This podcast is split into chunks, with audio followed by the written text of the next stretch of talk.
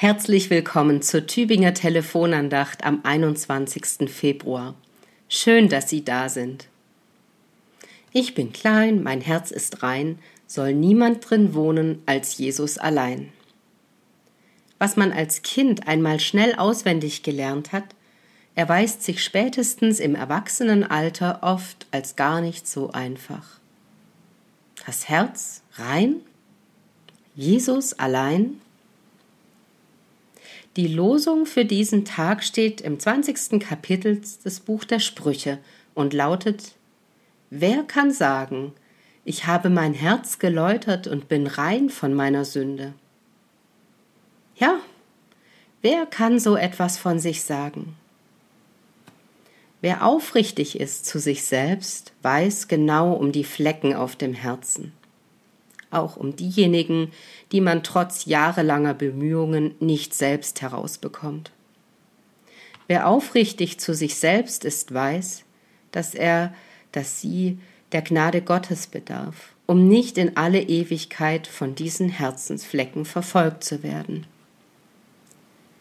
Wer kann sagen, ich habe mein Herz geläutert und bin rein von meiner Sünde? So fragt es der Weisheitslehrer aus dem Buch der Sprüche, und natürlich ist das eine rhetorische Frage.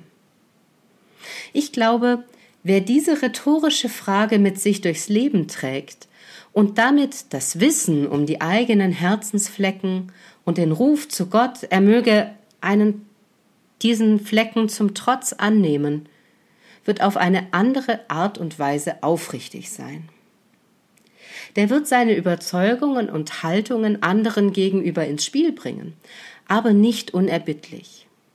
Mit dem Wissen um die manchmal unerklärlichen Abgründe, die wir alle mit uns tragen.